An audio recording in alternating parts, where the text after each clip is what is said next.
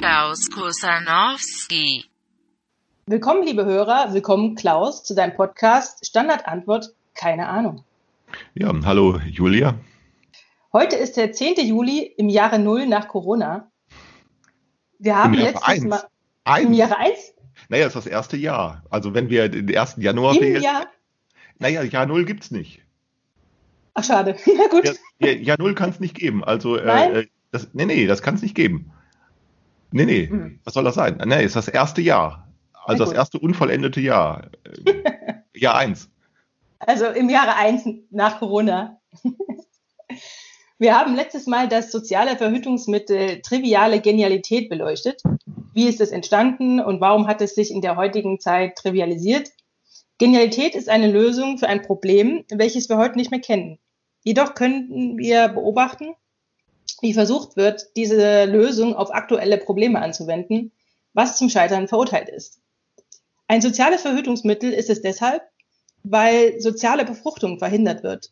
Soziale Befruchtung, also das Ausnutzen der Kontingenz des Sozialen, wäre aber nötig, um aus unseren aktuellen Problemen klug zu werden. Also es zu ermöglichen, dass sich neue Lösungen entwickeln. Aus dieser Einsicht ist die Idee erwachsen, sich auf etwas einzulassen, was wir mit Methoden bisher versucht haben auszuschalten, nämlich die sachgrundlose Information, die unzurechnungsfähige Beobachtung, sprich der Zufall. Jetzt könnte man den Irrtum erliegen, das sei eine gute Idee. Darüber möchten wir heute sprechen, warum es keine gute Idee ist, sich auf den Zufall einzulassen. Was macht gute Ideen überhaupt so attraktiv und warum ist es auch ein soziales Verhütungsmittel? Klaus, was fällt dir dazu ein? Ja, warum ist es keine gute Idee? Nein, das kann eine gute Idee sein, muss aber nicht. Genau. Also, so, also, ne, ähm, das ist der Unterschied. Also, es kann sein, ja, es kann aber auch eine schlechte Idee sein. Also, eine gute Idee, das könnte also, das, was, worüber ich nachdenke, ist, könnte eine gute Idee sein, äh, die man auch als schlechte Idee, äh, äh, die, sich auch als schlechte Idee herausstellen kann. Ähm, ja, also, ähm, ja, mh. Aber warum ist das, warum ist das äh, wichtig, das, das zu betonen?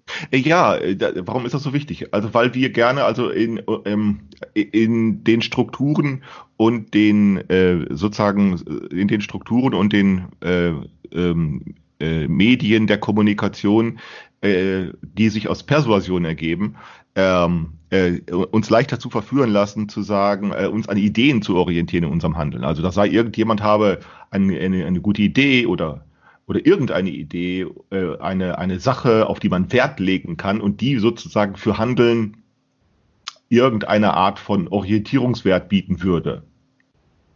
Typischer Fall beispielsweise Gerechtigkeit. Ja, da sagt jemand, ich habe, ich kann erklären, wie, äh, wie Gerechtigkeit, sagen wir, zustande kommt oder was Gerechtigkeit ist. Es gibt bis heute Soziologen, die machen das, die schreiben Gerechtigkeitstheorien, da steht dann drin, was Gerechtigkeit ist und äh, wie sie sozial entstehen soll. Und dann kann man das eine gute Idee finden. Ja, und das war es dann eigentlich. Ähm, äh, und wir, äh, wir neigen dann sehr dazu, äh, uns so von irgendwelchen Ideen oder ich nenne es besser Fiktionen leiten zu lassen. Ähm, oder zu meinen, wir müssten erstmal herausfinden, was denn hier eine gute Idee ist. Ähm, Gerechtigkeit, äh, ich habe äh, ge- vorige Tage mit der Jutta gesprochen und Jutta hat mir erzählt, dass da sich mal wieder jetzt durch Corona so eine Partei gegründet hat, Widerstand 2020. Davon hat sie mir erzählt, Ja, äh, dass diese Leute sich dann da zusammentreffen, sie gründen eine Gesinnungsgemeinschaft und verständigen sich gegenseitig darüber, dass sie es ja ganz gut meinen und dass sie ja alle gleichberechtigt sind und dass sie ja alle ganz äh, gute Sachen äh, äh, äh, äh, vorhaben und dass sie ja jetzt endlich mal vernünftig äh, Dinge durchsetzen wollen und, äh, und erschöpfen sich dann darin, stundenlang über Dinge zu sprechen, die überhaupt nichts zur Sache tun, zum Beispiel, ähm, äh, welche Software benutzt werden soll. das kommt mir bekannt vor. Ja, genau, ganz genau. Ja, genau. So, und dann kommen die zu nichts. Ja, klar, weil sie sich immer sozusagen über Ideen oder über Fiktionen äh, äh, unterhalten, von denen dann irgendwie gemeint wird, äh, das sei wichtig oder darauf käme es an. Äh, und ganz schnell rennen sie sozusagen, rennen sie sozusagen rückwärts ins Leere, so würde ich das mal formulieren. Sie rennen rückwärts ins Leere und rennen vorwärts äh, mit dem Kopf gegen die Wand. Also sie kommen praktisch zu nichts. Ne? Und warum ist das also das, das ist, du beschreibst ja im Prinzip jetzt schon das, ähm, den Charakter eines, eines sozialen Verhütungsmittels. Ja, genau. Ähm, Aber warum ist das so attraktiv? Also das ist ja, scheint ja fast wie so ein Selbstläufer zu sein. Wo kommt das her? Und das hängt mit der Form der Vergesellschaftung zusammen. Äh, die Sozialisation in die Sozialisation in Einschließungsmilieus. Ne? Über Einschließungsmilieus hat, hatten wir schon gesprochen. Mhm. Ähm, äh, ich nehme an, dass es damit zusammenhängt. Ähm, es geht darum, äh, Sozial äh, Einschließungsmilieus ähm, können sehr gut Motive für das Weitermachen erarbeiten. Mhm. Also, ähm, und dann muss es immer irgendetwas geben, von dem man sagen kann, äh, das schmeichelt dir oder das verstehst du oder dem, da kannst du nicht Nein sagen. Ne? Kannst du zum Beispiel Nein sagen, wenn es darauf ankommt, sagen, wir wollen mehr Gerechtigkeit. Ne? Da kannst du nicht Nein sagen. Nee. Nee. Äh, oder wir wollen Frieden und wir wollen Freiheit und wir wollen, dass es schön ist. Wir wollen, äh, wir wollen alles teilen. Kannst du da Nein sagen?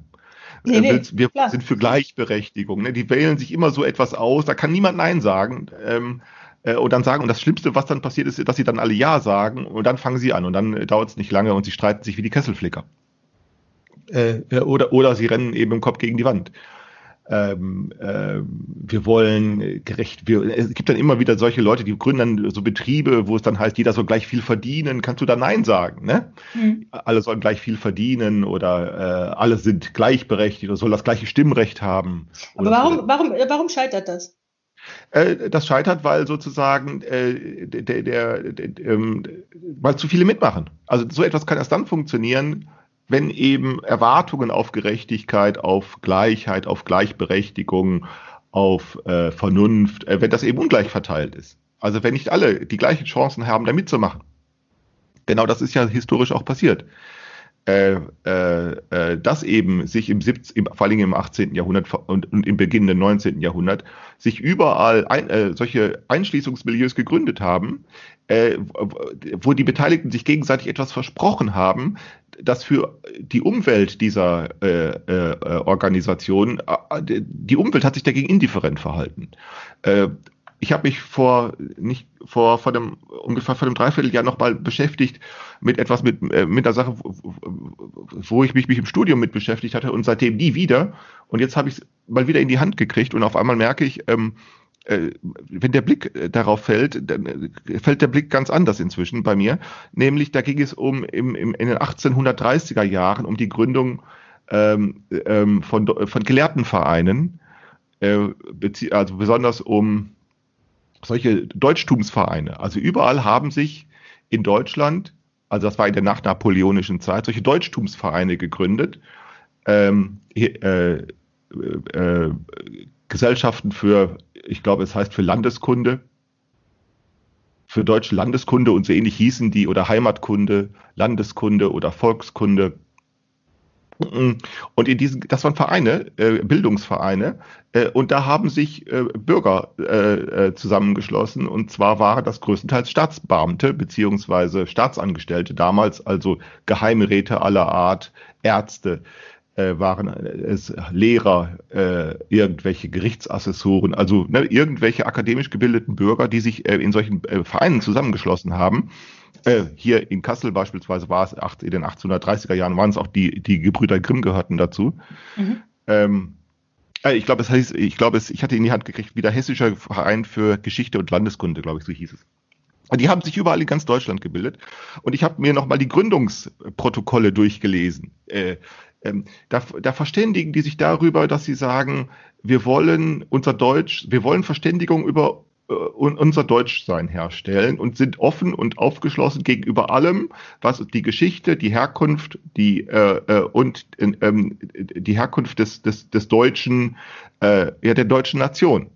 Äh, äh, das, was dazu beiträgt, an darüber Verständigung her zu, zu erzielen. Mhm. Dazu gehörte die Archäologie, also ne, das Ausgraben, dazu gehörte auch die, die, die Geschichtsschreibung, dazu gehörte natürlich die Kunstgeschichte, äh, aufgeschlossen in Fragen des Deutschen, der deutschen Nationalität. Wir äh, reagieren ja heute auf solche Dinge skeptisch, weil wir uns die solche Nationalfiktionen äh, äh, abscheulich wirken. Ne, mhm. weil das ganz groß an die Wand gefahren worden ist. Äh, aber damals war es ja nicht so. Damals merkt man nämlich ganz genau, dass das überhaupt nicht selbstverständlich war.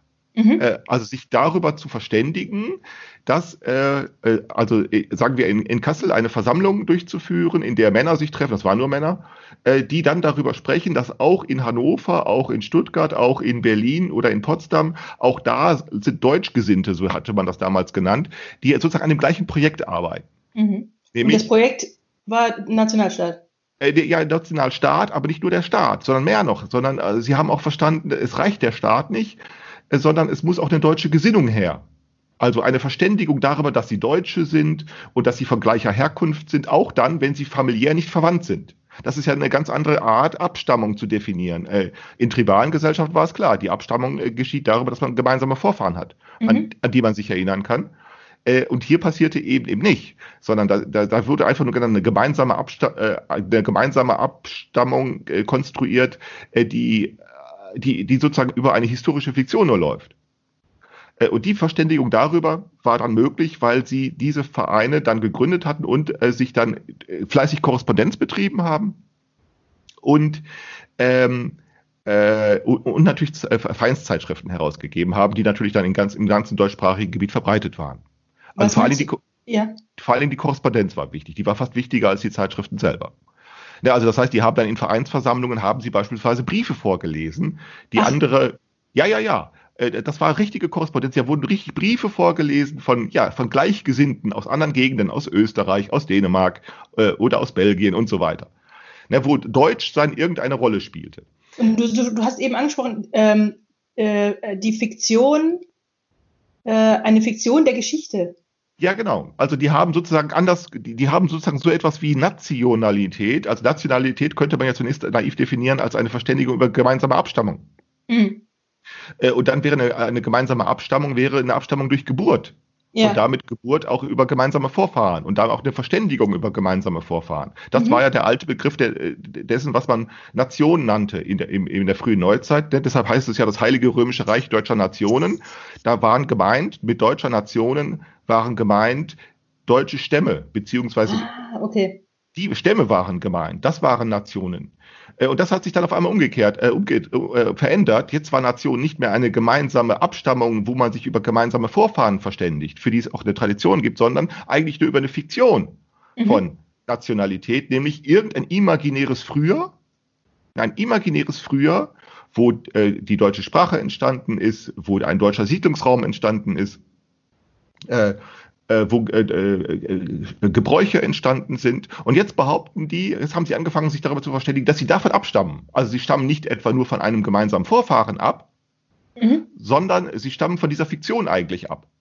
Also so wie man heute sagen würde, äh, unsere christlich-abendländische Kultur oder so. Ja, sowas. Nur mit dem Unterschied, dass die sozusagen diese Fiktion nicht einfach nur sozusagen sich ausgedacht haben, sondern sie haben sie eigentlich durch ihre Forschung, also sprich durch Archäologie, durch Quellenkritik, äh, durch, äh, ähm, durch Exkursionen, äh, die sie betrieben haben, äh, äh, durch Quellenforschung, haben sie diese überhaupt erst erarbeitet. Mhm, genau, ja. Also es ist nicht etwa so, die haben sich das ausgedacht Nee, und nee, dann propagiert, nee. äh, sondern äh, bei, bei dem Versuch, der, beim, beim, Vor, beim Erforschen, so könnte man es nennen, beim Erforschen haben die sich sozusagen über das erst verständigen können, was sie Deutsch nennen.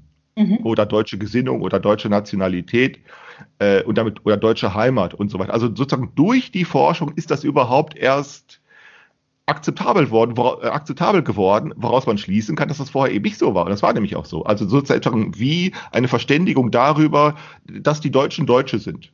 Hat es im 18., im 17. Jahrhundert so nicht gegeben. Aber warum war da so ein Bedarf da? Was Ja. hat ihr dazu veranlasst? Ja, ich vermute, dass, dass im, im, im 19. Jahrhundert hing das damit zusammen, dass sie beleidigt waren durch äh, Napoleon. Äh, äh, äh, viele, die französische Revolution beziehungsweise die französischen ähm, die französische, äh, äh, das französische Bürgertum hat eine Revolution durchgeführt. Er hat sozusagen äh, den, den, Adel, der sowieso schon entmachtet war, sozusagen, äh, da, de, hat den Adel sozusagen dazu gebracht und auch den König, den königlichen Adel dazu gebracht. einfach, Jetzt sind wir alle Bürger. Mhm. Äh, äh, äh, äh, und zwar äh, Gleichheit, ne, gleiche Bürger. Äh, das war für den, äh, für, den, für den König war das eine Beleidigung, dass er jetzt einfach Bürger sein sollte wie jeder andere. Äh, und dann ist eben Napoleon, äh, äh, hat sozusagen die Herrschaft an sich gerichtet als ein, äh, als ein General, ein erfolgreicher General. Und der hat nun in Deutschland Hoffnungen geweckt, äh, weil sie dachten, wenn Napoleon sozusagen Europa einigt, äh, dann kann auch in Deutschland sozusagen die Emanzipation des Bürgertums sozusagen sich verrechtlichen und auch in eine Konstitution bringen. Mhm. Äh, und deshalb hatten sie am Anfang die, die Napoleo, napoleonischen Kriege äh, sehr begrüßt, haben dann aber festgestellt, dass diese napoleonische Herrschaft sich für Deutsche überhaupt nicht interessierte. Also auch nicht für die deutschen Anhänger. Mhm. Für seine deutschen Anhänger, die, er hat sozusagen seine deutschen Anhänger nicht mit ins Boot geholt. Äh, äh, aus dem einfachen Grunde, weil er sagte, äh, weil es da hieß, also das, die, die, die Franzosen sind die große Nation, die Deutschen, die sind, die sind nicht gleichwertig. Mhm. Ja, also der hat also die Deutschen mehr oder weniger verachtet, mehr oder weniger, beziehungsweise er hat ihnen auch nicht trauen können, weil er sagte, am Ende kümmert sich jeder um seine eigene Nation. Und mhm. die deutschen, die deutschen Intellektuellen, das deutsche Bürgertum ist für mich nicht ein Bündnispartner. das haben die gemerkt, die, die Deutschen äh, Bürger. Äh, und das hat die dann beleidigt. Sie haben also einerseits diesen Napoleon begrüßt und andererseits waren sie hinterher enttäuscht woraus sie dann sozusagen den Nationalstolz als, als, als äh, aufgebaut haben mit der Zeit. Das findet man ganz deutlich bei Beethoven. Bei, ne? Beethoven war ganz, oder auch Hegel? Die waren ganz großer Napoleon-Fans und als dann, die, als dann Napoleon Preußen besetzt hatte, als er dann in Deutschland überall Satellitenstaaten äh, äh, eingerichtet hat, als er überall seine Finger im Spiel hatte und sich für die Deutschen überhaupt nicht interessiert hatte, waren sie alle äh, enttäuscht und beleidigt. Und, und dann haben sie sozusagen sich einen Nationalstolz angedichtet mit der mhm. Zeit. Das war sehr mühselig, weil es ihn eben bis dahin nicht gab. Das war in Frankreich ja. anders. Da hatte der, der Nationalstolz, der war sehr viel älter. Der mhm. stammte nämlich schon aus dem 17. Jahrhundert. Äh, und äh, äh, hat sich im, im 18. Jahrhundert schon ausgebildet äh, und hatte deshalb ganz andere Voraussetzungen Mhm. Äh, in, deshalb ist der, der, französische Nationalstolz ganz anders äh, sozusagen, hat, hat sich ganz anders entwickelt als der deutsche. Der deutsche war so eine Art Na ein Nationalstolz, der sich gegen ein Beleidigtsein wehrte. Und, ja. Genau. Und Grund, und, was ich jetzt, was ich jetzt äh, so raushöre, ist auch, dass die sich das auch ja im Prinzip durch die Spiegelung durch Napole Napoleon auch so ein bisschen abgeguckt haben. Also ja, ich genau. meine, Sie haben genau. das ja vorgelebt bekommen, wie das ist, wenn die Franzosen stolz sind auf ein Französischsein. Genau. Ja. So, und jetzt haben die sich auch Nationalstolz angedichtet. Äh, übrigens auch ganz nur ganz nebenbei, der, der irische Nationalstolz oder der polnische Nationalstolz ist dann nochmal äh, anders. Äh, ähm, aber lassen wir das mal beiseite. Ja, Was ich nur meine, ist die, diese Fiktion, diese, diese Fiktion über eine Nation. Das war für die eben keine Fiktion. Und zwar deshalb war das keine Fiktion, sondern das war ein Medium der Kommunikation. Ein Medium Stimmt. der ein Medium der Kommunikation, über das sie sich verständigen beziehungsweise dann auch vergesellschaften konnten. Ja, also sprich, ja. sie haben Gelehrtenvereine gegründet, sie haben äh, äh, auch Kapitalien akquiriert, also dazu gehörte Geld, dazu gehörte, äh, gehörten Bücher. Äh, äh, äh, und, und sie haben über sozusagen die damals noch existierenden Staaten, deutschen Staaten hinweg Verständigung hergestellt. Und das konnten sie sehr gut tun, eben weil alle anderen so etwas nicht getan haben. Mhm. Aber das war mühselig. Also wir glauben ja, dass, dass, dass sich vom, dass es, sagen wir, von 1830 bis 1930, äh, wo sich sozusagen dieser Nationalstolz äh, aufgetürmt hat, dass es da eine Kontinuität gäbe. Äh, und die gibt es eben tatsächlich nicht. Zwischen 1830, wenn wir das mal so datieren wollen, 1930. Äh, da gibt es keine Kontinuität, sondern das ist tatsächlich, äh, äh, der Nationalstolz ist sozusagen durch Generationenwechsel immer wieder neu, äh, ähm, sozusagen neu definiert worden. Deshalb gibt es so etwas nicht wie eine Kontinuität. Mhm. Aber worauf ich hinaus wollte, ist zu sagen, dort ist sozusagen passiert, äh, äh, äh, dass man sich über eine Fiktion, dass eine Fiktion, äh, äh, eine solche paranoische Fiktion wie Nationalität, dass die äh, sozial standardisiert werden konnte über Forschung, über Gelehrsamkeit, über Schriftstellerei, über, ne? Ähm, äh, und, äh, und das ist dann ziemlich kräftig in die Hose gegangen. Aber was wurde daraus gelernt? Daraus wurde dann eben nicht gelernt, äh, äh, äh, solche Fiktionen nicht etwa an den Anfang zu setzen, sondern nur solche Fiktionen, nur andere. Im 20. Jahrhundert kam dann die Rasse hinzu als Fiktion. Ja, da ist sozusagen das Schema wiederholt worden.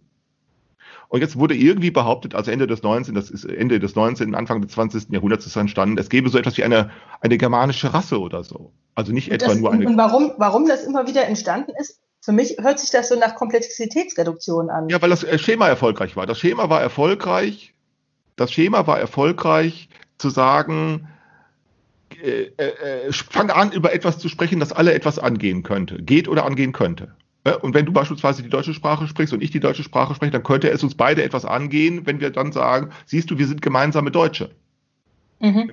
Weil du ja, weil du mich ja verstehst, also einfach nur, weil du die deutsche Sprache sprichst. Das kann man dann steigern, wenn man sagt, äh, äh, äh, du hast eine weiße Hautfarbe und ich habe eine weiße Hautfarbe. Äh, und deshalb haben wir was gemeinsam. Wir sprechen also Deutsch und haben eine gemeinsame Hautfarbe beispielsweise. Ja, und jetzt kann man sozusagen sagen, das geht dich auch genauso etwas an wie mich. Ja, aber was genau? Also was geht Ja, dass wir von gemeinsamer an? Art sind beispielsweise, dass wir von ja. gemeinsamer Art sind, dass wir von damit auch von gemeinsamer Würde sind.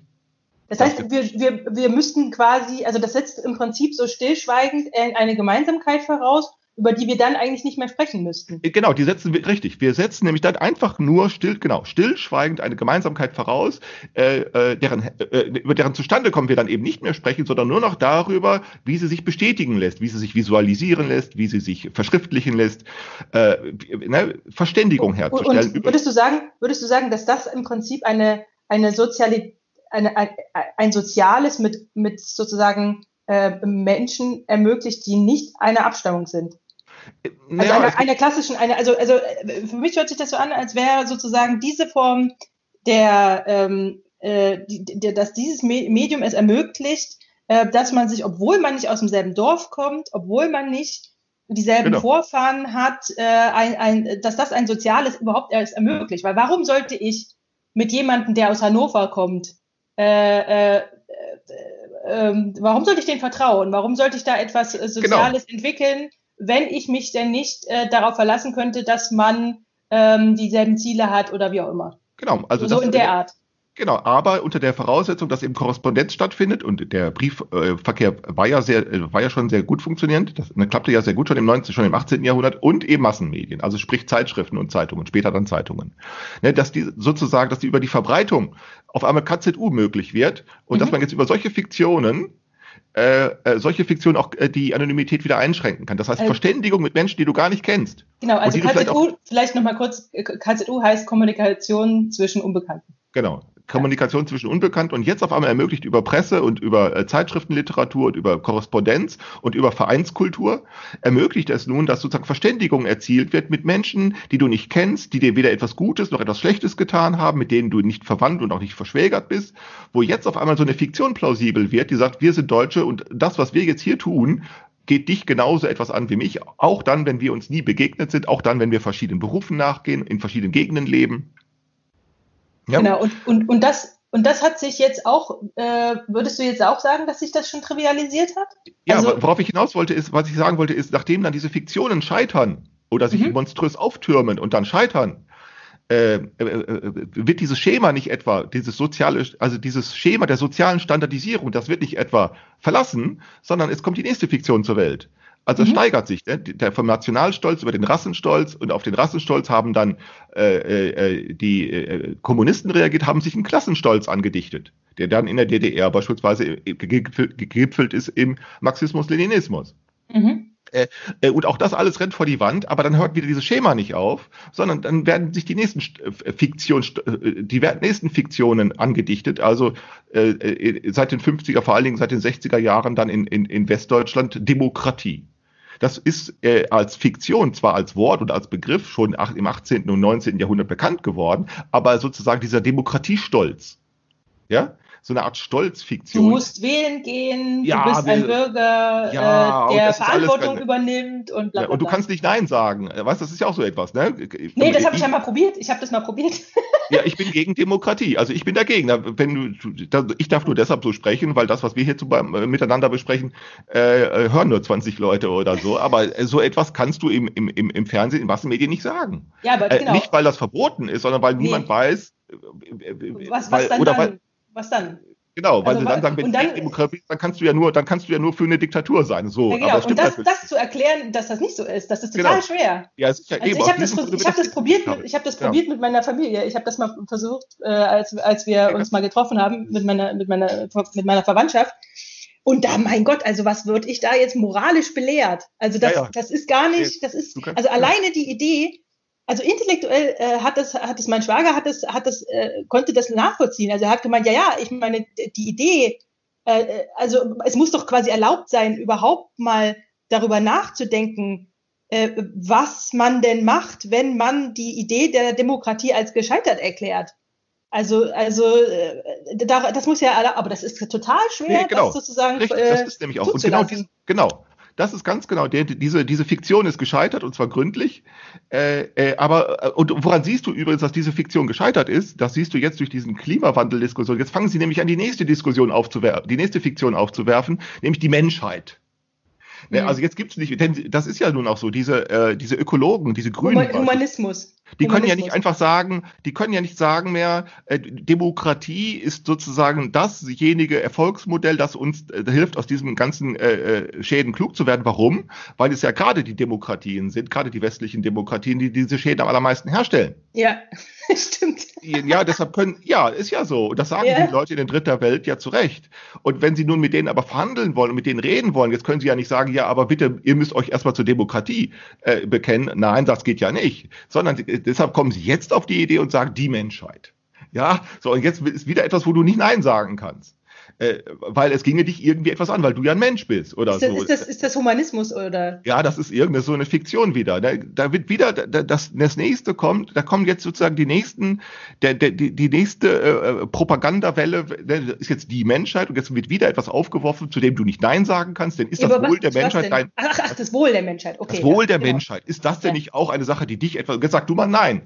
Mhm. Ja, Ach so, jetzt musst du Ja sagen. Ach so, du fühlst dich jetzt wieder dazu genötigt, Ja zu sagen zu etwas, das eigentlich völlig irrelevant ist. Also ich, ich bin schon dazu übergegangen zu sagen, was geht mich das Wohl der Menschheit an? Also ich, ja, ich sicher, bin, aber die, die Frage ist ja, die, die Schwierigkeit ist ja, dass, dass darüber reden. Ja, ja, genau. Und das ist ja genauso wie mit, äh, wie redest du darüber, dass Demokratie sozusagen ein, ein, eigentlich ein Albtraum ist? Antwort, ja, dass die Schwierigkeiten sind damit verbunden, weil wir also ihnen ganz leicht aus dem Weg gehen können. Also indem, indem wir äh, äh, entweder solche äh, Pro-Kontra-Diskussionen führen, die überhaupt zu gar nichts führen, oder eben indem du, wenn du es versuchst, dich dann eben sehr, äh, sozusagen äh, über äh, dich mit sozusagen moralischem Gegenwind einfach über äh, äh, na, Ich überfahren wird. Ich werde da Genau, du, wirst, du lässt dich einfach dann überfahren und dann nimmst du es so hin. Ne? Genau, du lässt dich äh, man hat ja auch keine Chance. Also nee, ich du meine, hast eben auch keine Chance, richtig. Nee, so, ja. und aus diesem Grunde, äh, und so sind wir in der Situation, dass wir in einer hochtechnologisierten äh, Gesellschaft leben und immer noch meinen, wir müssten uns von Fiktionen äh, äh, führen lassen. Wir müssten also in uns, in, wir müssten uns über Fiktionen verständigen, diese Verständigung herstellen äh, und, äh, und, äh, und in Bezug auf eine Fiktion handeln. Also hier in dem okay, Fall, also aber da, äh, lass uns das mal, noch mal kurz aus, aus also ein bisschen, bisschen äh, beleuchten. Also die Fiktion heißt, ich stelle mir vor, ähm, was wir A gemeinsam haben, was wir alle gut finden, was wir uns wünschen, ähm, äh, was wir glauben, was gute Bedingungen wäre, miteinander zu leben. Also alles quasi Vorstellungen in die Zukunft gesetzt, ähm, von denen wir glauben, dass wir sie A herstellen können, weil wir ein handelndes Subjekt sind und Ja. B, ähm, äh, äh, dass man, dass man ja ähm, äh, nicht schlecht finden kann. Also dass, dass Ja. sozusagen, wenn man es schlecht findet, ist man automatisch äh, kein guter Mensch, asozial, wie auch immer. Also du musst die Verdächtigung, sagen wir allgemein, du musst, du, du, du unterliegst der Selbstverdächtigung oder du musst der Verdächtigung gefallen lassen, ja. Genau. So, und jetzt ist ja die Frage, okay, ähm, diese, diese Strategien sind sehr erfolgreich, weil sie uns, weil sie im Prinzip selbst ein, ein soziales Kommunikationsmedium bilden. Genau. Um, um mit, äh, mit Unbekannten in, also ich habe das ja selber Genau. erlebt, in der Partei genau. zum Beispiel war das ja super, da bist du reinmarschiert und ich, kann- ich kann dieses Gefühl, also ich meine, das, was es bei mir hinterlassen hat im Prinzip, also das war ja wie so eine, das war ja so wie so eine Sekte im Grunde. Also, das- also das hat ja, das hat ja ein enormes ähm, äh, Abhängigkeitspotenzial, weil es so ein, ähm, weil es dir eine eine Wertigkeit suggeriert, weil es dir eine, weil es eine Gemeinschaft äh, suggeriert, die existiert, zu der du dazugehörst. Ähm, das hat einen enorm ähm, äh, äh, dieser, dieser normative Charakter hat eine, eine, ein, ein hohes äh, Wohlfühlpotenzial. ja, ja, genau. Ja, genau. Und ist- ist, Und als, als das dann in die Brüche ging, war das hochschmerzhaft. Also Ja. das war, das hat da wehgetan, weil, weil diese, dieses Gefühl eben so attraktiv war, ähm, zu glauben, man sei äh, Verfechter der guten Sache. Genau. Ja? Und- Und, man ist ja nicht allein damit. Genau, Gleichgesinnte. Ne? Da auf einmal, du kommst, du, du, du triffst Leute in einer Versammlung, die du nie gesehen hast, äh, und du glaubst dann auf einmal, hier bin ich unter Gleichgesinnten. Genau, genau. Und alle, ne, und genau, und, und das entsteht eigentlich nur dadurch, dass sie genau darüber nicht reden können, dass das nicht so ist. Mhm. So, so, und dann äh, wird das selbstverständlich vorausgesetzt, ja, und dann passiert tatsächlich sozusagen, du hast dich, dann, ist schmerzhaft der, das Erwachen aus der, du, die Leute verwickeln sich sozusagen in ihre Vollnarkose, und dann hast du zum Glück erlebt, das Erwachen. Und das ist dann Ja, schmerzhaft, ob, ist ja ob, ob das Glück, Glück ist, weiß ich äh, noch nicht so genau. Doch, doch, doch, doch, das ist sehr gesund. Doch, doch, ich halte das für sehr gesund, dass man dann auf einmal sozusagen, deshalb ist ja auch der Grund, weshalb viele sozusagen einfach weitermachen, weil sie sagen, ich will sozusagen diesen ja auch, auch körperlich anstrengenden Prozess nicht mehr mitmachen, äh, mich über die Irrtümer meines Handelns informieren zu lassen. Das ist ja so, genau dir ist es das gelungen äh, und das ist sehr gesund.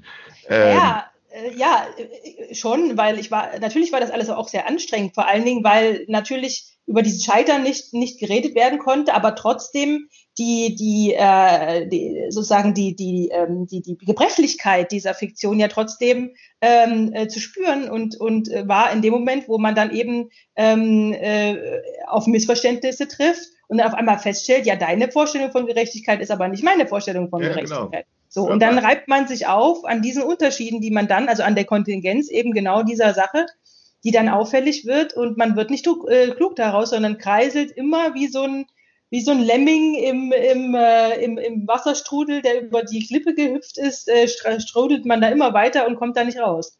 Also Ja, genau. das, ähm, ja, ja. so, aber okay, jetzt haben wir das, äh, okay, also darauf kann man sich im Prinzip, ähm, also das wird immer wieder erneuert, indem neue Fiktionen gebildet werden. Gibt es äh, denn einen Weg daraus?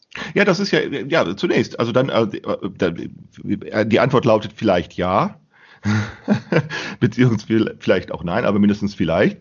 Ähm, äh, aber wenn, dann nur unter Inkaufnahme von Schwierigkeiten. Und nicht etwa auf, auf, auf kurzem Weg. Und nicht, nicht kurz, nicht schnell, nicht leicht, äh, ähm, äh, sondern äh, schwierig, kompliziert, verworren äh, und, und, und vielleicht auch äh, äh, äh, läuft, läuft man da mit, solchen Versuchen in die Sackgasse. Also das heißt also mh, vielleicht nicht.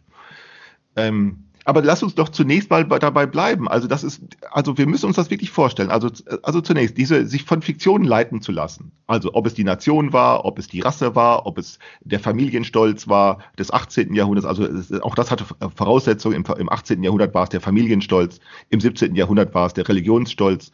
Der Religi also lass mal, mach mal eine kurze Galerie. Äh, Mhm. 17. Jahrhundert der Religionsstolz, also hier der, beziehungsweise das Bekenntnis. Der 18. Jahrhundert der Familienstolz. Äh, äh, Im 19. Jahrhundert war es dann der Nationalstolz und im 20. Jahrhundert ist es dann zu einem Vermehrung gekommen, also Rassenstolz, Klassenstolz und in- inzwischen finden Sie, äh, läuft das alles unter Identitätspolitik, äh, Ja, genau. dieses Schema.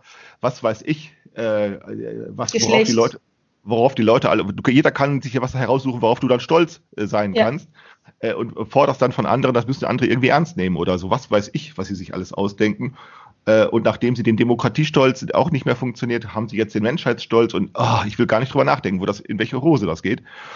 Ähm, und, ähm, äh, und, und was ich, worauf ich nun hinaus will, ist zu sagen, ähm, ähm, im 18. Jahr- oder im 19. Jahrhundert konnte so etwas klappen, weil sozusagen die Form der Vergesellschaftung differenzierungsbedürftig, äh, also sich erst doch differenziert hatte. Also Das zu der heißt- Form der, also zu Das der Form heißt, der, es war, die Leute waren sich noch sehr ähnlich. Das willst du äh, sagen. nee, eben sehr unähnlich.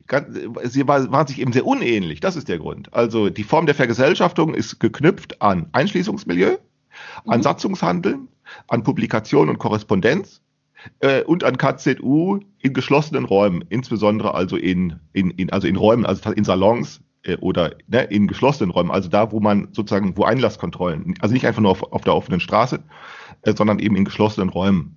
Mhm. Daran ist die Form dieser Ver und die war äh, hoch, äh, äh, die war hoch, die hatte sehr viele Lücken. Im 19. Jahrhundert, im 18., vor allem im 19. Jahrhundert. Und weil die sehr viele Lücken hatte, konnte sehr viel differenziert werden. Also es wurden immer mehr Zeitschriften gegründet. Es wurden immer mehr Vereine, also Bildungsvereine gegründet.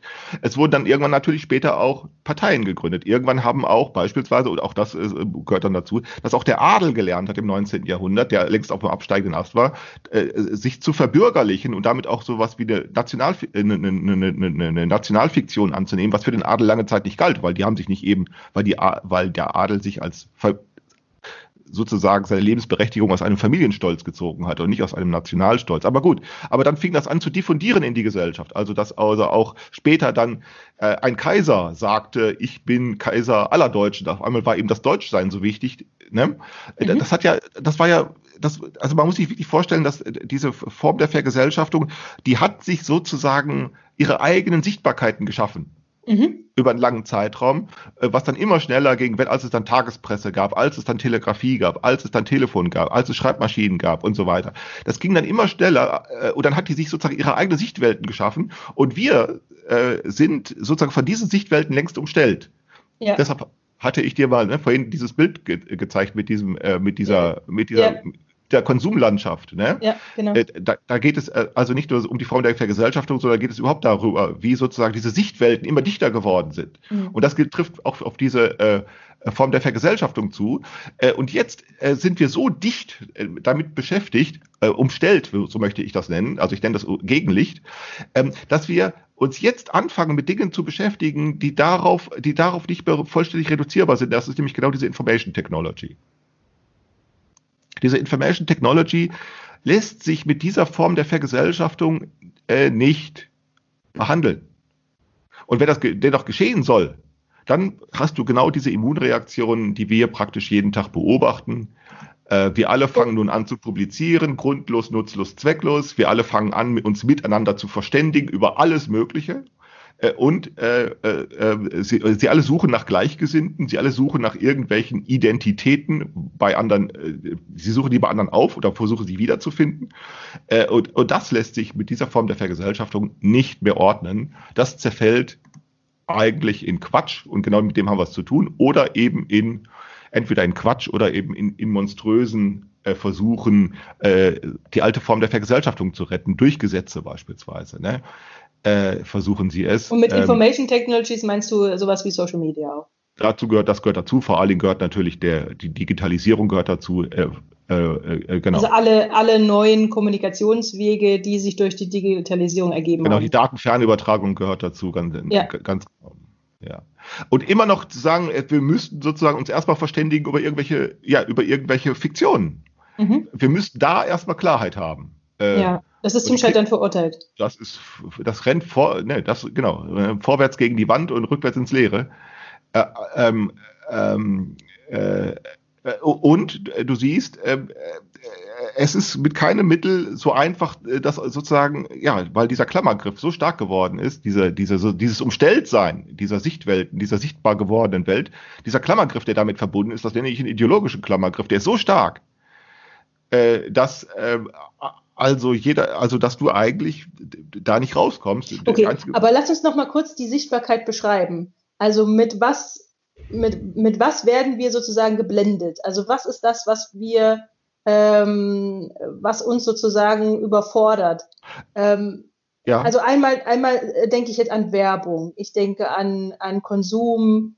Ähm, ich denke aber auch an Forderungen durch ähm, Aktivismus also du sollst äh, gegen, äh, du sollst selbstverständlich gegen äh, Kindesmissbrauch sein und was dagegen tun. Du sollst gegen Diskriminierung von Behinderungen äh, etwas tun und dagegen sein.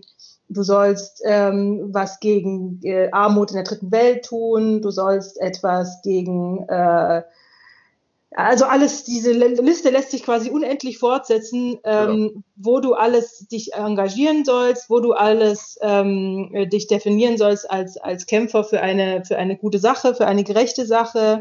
Ähm, und das kann, äh, und dieser, dieser Forderung, dieser ähm, äh, kann niemand mehr äh, äh gerecht werden. Also man ist genau. sozusagen überfordert mit den ganzen Angeboten an, ähm, ähm, äh, an, an, an, an Solidaritätsbekundung und so weiter. Sowas. Ich würde sowas? das, ich würde sagen, ich würde sagen, wir sind eigentlich immer überinformiert.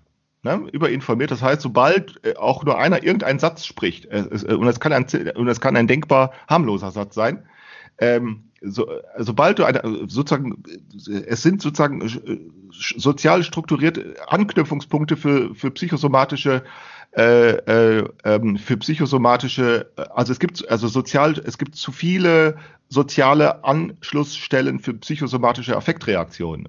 Ähm, ich erinnere mich daran, dass ich mich damals im Studium sehr, sehr deprimiert hatte. Äh, sehr, sehr deprimiert. Da äh, habe ich also zwei Nächte nicht richtig schlafen können, weil ich das nicht aushalten konnte. Da ging es in einem Seminar um kritische Theorie, um, die, äh, um, um, um Karl Marx. Und einer hatte ein, ein, ein Referat gemacht über Karl Marx und das begann mit dem Satz, Karl Marx war ein Jude. Er hatte nur diesen einen, äh, der, der hatte nur diesen einen Satz gesprochen.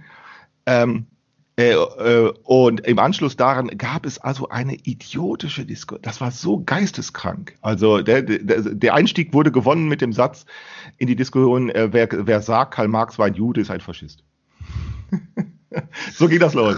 Oh, ja, Gott. so ging das los. So, und dann eine halbe Stunde lang, ich bin weggelaufen. Ich habe gedacht, nein. Also, also, weißt du, und das meine ich, diese, diese Psychos also zu viele Andockstellen für psychosomatische Effektreaktionen. Also du kannst sozusagen, du bist du, du weißt zu viel eigentlich, wenn jemand irgendeinen Satz spricht. Du, weil du eben immer. Ich, ich, ich erinnere mich auch an so eine Situation, ja. wo du das mit, mit, dem, mit, dem, mit, mit dem Jude ansprichst. Ich war mal, äh, ich war mal auf einem ähm, ähm, Wett, also auf einem äh, äh, Wettkampf, ähm, ähm, Kampfsport, ein, ein, ein, ein Kampfsportwettkampf. Ähm, und da saßen alle möglichen Leute zusammen äh, und es kamen, ähm, die Kämpfer waren auch aus, aus aller Herren Länder. Unter anderem war auch einer aus Israel. Ja. Und, ähm, und das Publikum war sehr bunt gemischt, also so, ähm, ähm, sag ich mal, so, so Szene, Szene, Kampfsport-Szene-Publikum, würde ich jetzt mal äh, behaupten.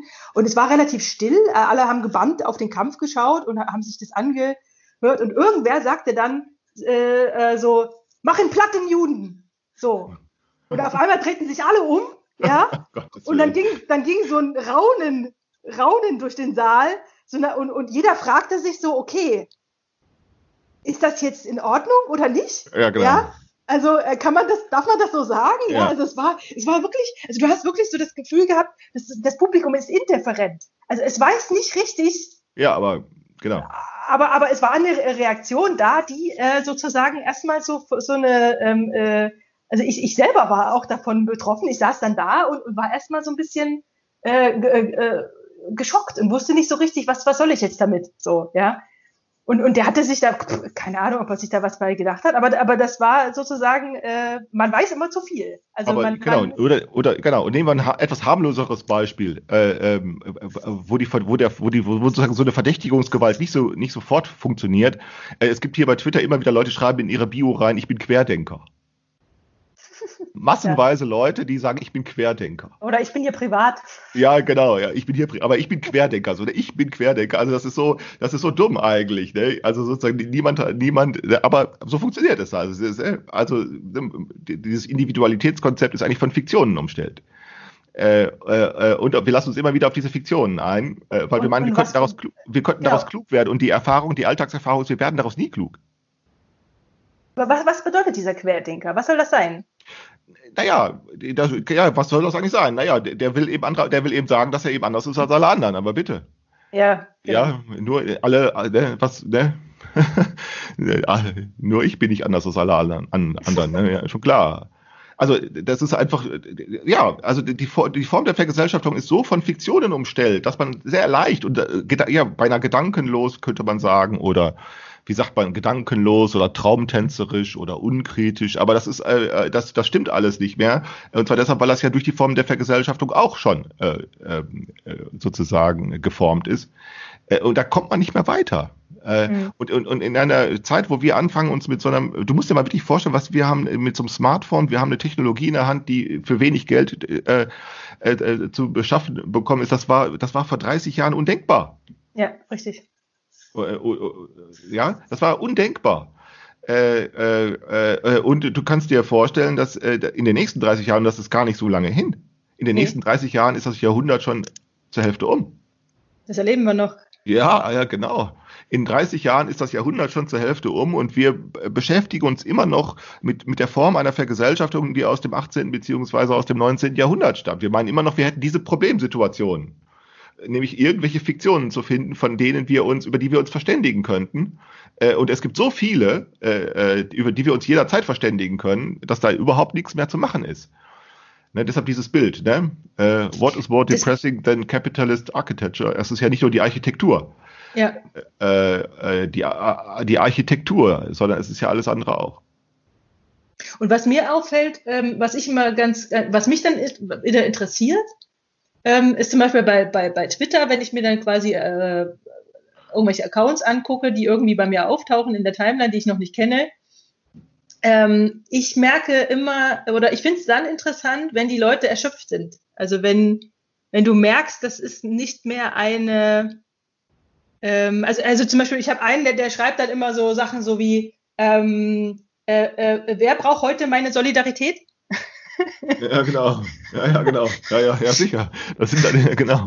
Ja, genau, das sind solche Erschöpfungs, genau. Das sind solche Erschöpfungsphänomene, ja, ja. Ja, und, und dann frage ich mich dann, wenn man diese Erschöpfungsphänomene beobachten kann, also das ist ja auch wiederum nur eine Form, äh, äh sozusagen, äh, das zu reflektieren. Also da findet ja schon eine Reflexion dieser Überforderung äh, statt.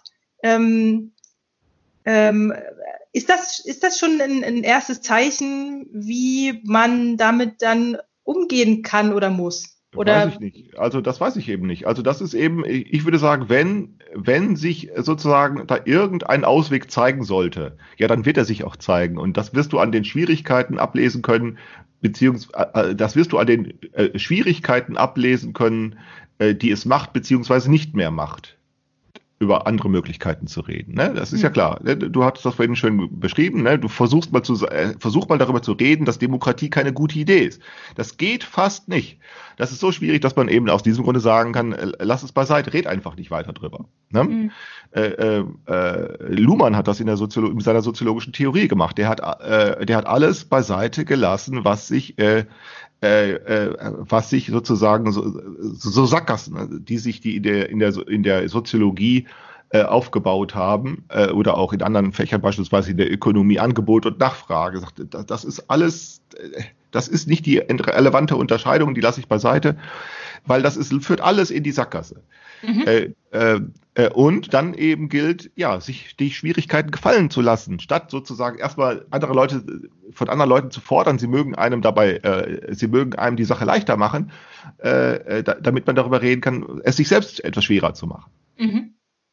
Also das heißt also sozusagen mit, mit, mit, mit, mit, mit, mit solchen Spielen anzufangen, und ich meine wirklich nur Spiele und nichts anderes als Spiele.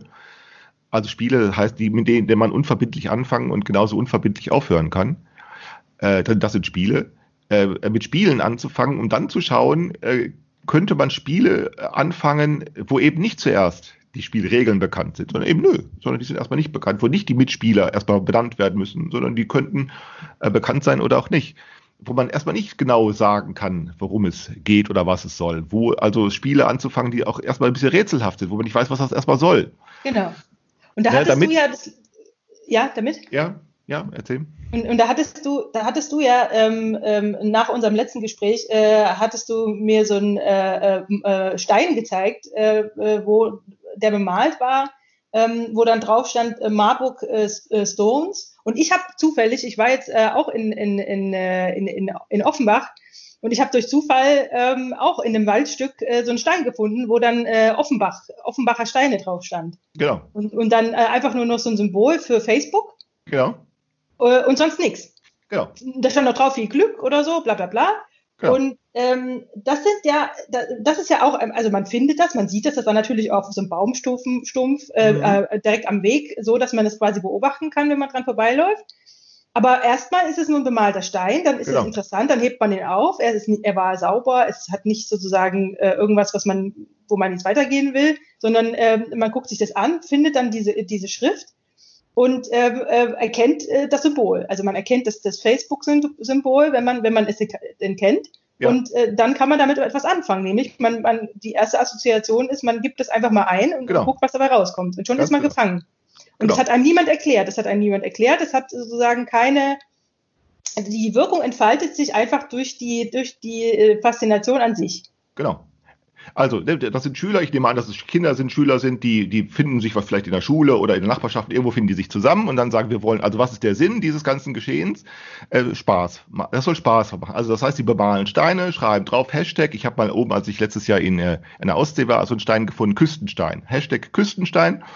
Äh, und dann gibst du einfach Hashtag Küstenstein ein und dann siehst du auf einmal überall finden Leute in Kiel und Umgebung finden diese Steine, sagen, ich habe einen gefunden äh, und, äh, und setzen ihn wieder aus. So, und die Leute haben dann eben nur Spaß daran, dass das gefunden wird. Also sprich, dass die Flaschenpost irgendwo ankommt. Das ist ja dieses Mhm. Flaschenpostverfahren. Und ich habe jetzt hier in Marburg so einen gefunden, Marburg Stone.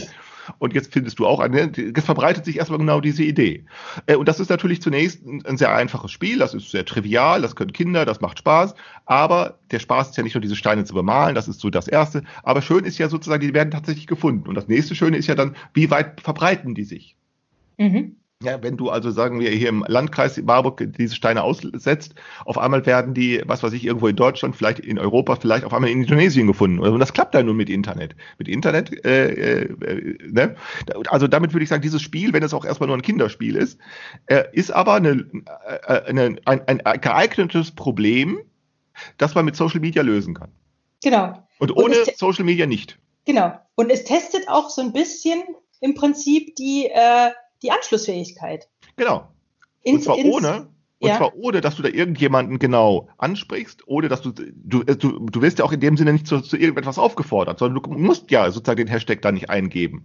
Du musst da ja überhaupt, du musst das, kannst das ja auch genauso gut lassen. Also es ist ja nicht so, und vor allen Dingen, es, es wird ja auch keine Personenadresse hinterlassen, sondern nur so ein Hashtag als Adresse. Genau. Ja, das heißt also, das ist sehr niedrigschwellig eigentlich. So ist die, äh, so, da, da, du kannst mitmachen, du musst aber nicht, du kannst es lassen. Äh, ähm, äh, ähm, und genau diese so, so eine Art, da ist sozusagen eine niedrige, da ist so eine ganze, äh, wie soll man sagen, ähm, so eine, äh, so eine, äh, ha, wie soll ich sagen, eine mindere Zudringlichkeit. Also das heißt, das ist eigentlich nicht zudringlich. Da will Mhm. niemand was von dir. Ne? Niemand will dich, niemand will da was von dir, niemand fordert was von dir, äh, niemand verspricht dir was, sondern es ist eigentlich nur, ja, dieses, sagen wir, banale Spiel, meld dich, wo hast du ihn gefunden und das war's. Mhm. Äh, Und mehr nicht. Äh, Und, und, und das ist klar, ich, ich würde solche äh, Dinge dann tatsächlich ein Information Expert System nennen, und zwar deshalb, weil sich das Gelingen, und das Gelingen ist ja die Antwort. Das Gelingen Ja. ist ja nicht bloß die Steine auszu, äh, zu bemalen und auszusetzen, äh, sondern äh, das Gelingen ist ja die Antwort. Äh, Genau. äh, und, und deshalb, weil man sich beim Gelingen von etwas abhängig macht, dass man mit keinem Mittel manipulativ äh, behandeln kann, nämlich die Antwort. Nämlich, wenn keiner eine Antwort schickt, also wenn keiner sich meldet, ja, dann meldet sich keiner. Das wird natürlich dadurch gelöst, dass man es viele aussetzt. Ist ja klar. Ne, das ist dann die, bei der Flaschenpost ist es ja so, wenn du eine Flaschenpost nur ins Wasser wirfst, ähm, ja, ist klar. Dann kommt erstmal keine Antwort. Äh, die nächsten, äh, ne, so, äh, und vielleicht auch die nächsten Jahre, auch die nächsten 10 oder 20. Aber hier ist es ja so, dass sie dann auf einmal 50, 60, 100 Steine oder so auslegen. Und dann ist es natürlich immer wahrscheinlicher, dass sehr wohl Antwort kommt. Mm, Ähm, äh, aber man macht sich abhängig von etwas, das ähm, man macht sich abhängig von etwas, das äh, man selbst nicht ähm, äh, äh, beeinflussen kann. Wir kennen solche Spiele sehr wohl von äh, irgendwelchen äh, Marketing-Sachen. irgendwelche Gastwirte machen so etwas, äh, äh, dass sie, äh, du könntest, ne, du könntest daraus ein Marketingkonzept machen, dass ein Gastwirt sagt, wenn du die Sterne bei uns ablieferst oder so, bekommst du ein Freigetränk oder irgend sowas. Ja, ja, ja.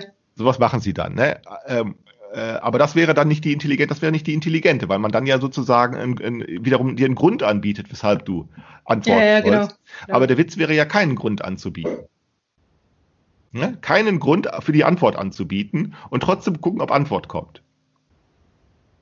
Und jetzt wäre dann, darüber würde ich nachdenken, darüber denke ich schon seit ein paar Jahren nach, ich finde einfach nichts, äh, äh, wie man das weiter differenzieren kann. Also ich kann mir das eben nur so vorstellen, äh, dass man tatsächlich so etwas äh, äh, nicht einfach dadurch macht, dass man Mitteilungen verbreitet, denn letztlich ist Social Media so etwas, äh, Twitter ist nichts anderes als ein, als ein sozusagen adressenloses Verbreiten von irgendwelchen äh, Mitteilungen, auf die niemand antworten muss, aber ganz häufig dann eben doch Leute antworten, äh, sondern dass man so etwas über äh, tatsächlich über Organisationen macht, dass man also tatsächlich Organisationen gründet, die eben ja, die eben nicht sich darüber ausspricht, wer wir sind und was wir wollen, das, eben genau das nicht zu sagen. Äh, ähm, die, eine Organisation, die sozusagen, äh, die nicht zustande kommen muss und die sich auch wieder auflösen kann wo man nicht einfach sagen kann, wer gehört dazu und wer gehört nicht dazu. Ja. äh, wo man nicht erkennen kann, was das Ganze soll oder nicht so leicht erkennen kann. Ähm, wo äh, äh, und, und die trotzdem Kapital auf irgendeine Art und Weise äh, Kapital äh, äh, akquirieren kann. Und mit Kapital meine ich nicht in erster Linie Geld. Das ist nicht Mhm. das Wichtigste daran. Geld ist auch, Geld ist auch äh, irgendwann wichtig, aber Geld ist nicht das Allerwichtigste. Mhm. Sondern die ein Kapital akquirieren kann, obwohl sie keine äh, Satzungen hat oder zumindest am Anfang keine Satzungen hat, die keine Mitglieder hat oder keine bekannten Mitglieder hat, die äh, keine, die nichts verkauft, äh, die nichts verspricht, äh, die keine Spenden einsammelt. Ja. Also, denn auch Spenden einsammeln ist ja immer mit irgendwelchen Versprechungen verbunden. Ja, genau. Ne? Ne? Dass man sagt, keine Spenden und nichts verkaufen und nichts versprechen. Äh, Und trotzdem da könnte sie in der, in der Lage sein, ein, ein, ein Kapital zu akquirieren, das sozusagen ihr nur zufallen kann und nicht sozusagen durch irgendwelches aktives Handeln äh, beschaffen kann, indem man andere überredet oder indem man andere zum Mitmachen redet oder indem man anderen etwas anbietet oder so etwas. Und dann kann ich mir vorstellen können, solche Organisationen, eine solche Organisation, die sich sozusagen immer nur schlagartig bildet und wieder auflöst, kann eine solche Organisation ein, äh, ein Information Expert System werden. Äh, äh, darüber denke ich seit ungefähr fünf Jahren nach. Aber die hat, dann, die, hat dann, die hat dann im Prinzip, kann man schon sagen, die hat erstmal keinen Zweck. Ja, ja, genau. Also die, der Zweck besteht halt eigentlich nur darin, sozusagen ihre eigene Möglichkeit zu erlernen Genau. oder zu erforschen. Also, ne, genau. Also eigentlich nur sich selbst sozusagen als, als Möglichkeit zu erforschen und mehr nicht. Also nicht Ideen äh, zu, zu ne, also Ideen und, das, und der Witz wäre dann das, das politisch-ökonomische, äh, dann wäre dann der Abfall, den sie produziert, der, der anderen zur Verfügung gestellt werden könnte. Also, ne, das wäre sozusagen die, die politisch-ökonomische Idee, die dann dafür sorgen könnte, äh, dass äh, das mehr ist als nur ein unverbindliches äh, Spielen. Also ein Spiel, das unverbindlich zustande kommen kann, das unverbindlich auf, äh, beendet werden kann, aber nicht muss, sondern dass ihm tatsächlich auch Verbindlichkeit zurücklassen lassen kann. Und das wäre dann, wäre das im Prinzip dann eine Art, ähm, ein, ein, ein befruchtungsökonomisches Organisationsphänomen. Ja, sowas so. in der Art. Also, aber du merkst schon, ne, das Sprechen darüber ist schon schwer. Yes. Äh, ja, was soll- ne, so, äh, ähm, so könnte man das vielleicht nennen, aber vielleicht sollte man es nicht so nennen. Vielleicht ist es auch egal, wie man es nennt. Aber du Ja. merkst schon, die, wie, wie kann man sich das vorstellen? Und das geht ja nur, indem man sozusagen mit dem Spiel anfängt. Genau. Es Äh, äh, und, und dann siehst du als nächstes, du kannst eigentlich so, gar, so, so leicht mit zum Spiel gar nicht anfangen, es sei denn, es wird schon irgendwie gespielt. Es sei denn, es macht einer mit. Ja, oder es wird schon irgendwie gespielt. Schon irgendwie gespielt. Es wird, also es läuft irgendwie schon. Äh, Du musst sozusagen nur die Andockstelle finden. Ja, du musst also nur irgendwo, ja irgendwie äh, äh, äh, eine, eine, eine, Andockstelle finden, um zu sagen, da fange ich an, da mache ich mit. Oder eben, ich höre auch auf mitzumachen oder so. Äh, und da, da äh, mache ich was draus. Und dann zu schauen geht's. Also, ne? Äh, und äh, würde ich sagen, na ja, so meine, meine Forschungsergebnisse sind, äh, äh, äh, sind bescheiden. Ja, nun, aber ich äh, habe ja auch nicht viel vor. Das muss man ja nun sehen. Und insofern, wer nicht viel vorhat und wer nicht viel glaubt, wer sich nicht viel einbildet, der ist dann auch nicht so schnell enttäuscht. ja, das stimmt. Das ist richtig. Und das ist ja genau das, was diese Gesinnungsgemeinschaften machen. Die bilden sich immer zu viel ein und versprechen sich zu viel. Ja, Ne? Und im Vergleich dazu äh, kommen sie nicht einmal, kommen sie nicht einmal die Treppe hoch. ja. Aber ich finde, das ist ein schöner, äh, schöner Schluss, Klaus. Wir ja, aber wir sollten dieses Thema beim nächsten Mal, wenn du noch, wenn wir noch mal eine, äh, yes, äh, wenn wir noch mal ein betreutes Podcasten machen, dann, dann sollten wir über dieses Thema aber noch mal sprechen, denn das ist ganz wichtig. Das, äh, dann machen wir das doch, Klaus. Dann müssen wir noch eine zweite Folge dazu machen. Ja, dann machen wir das beim nächsten Mal. also.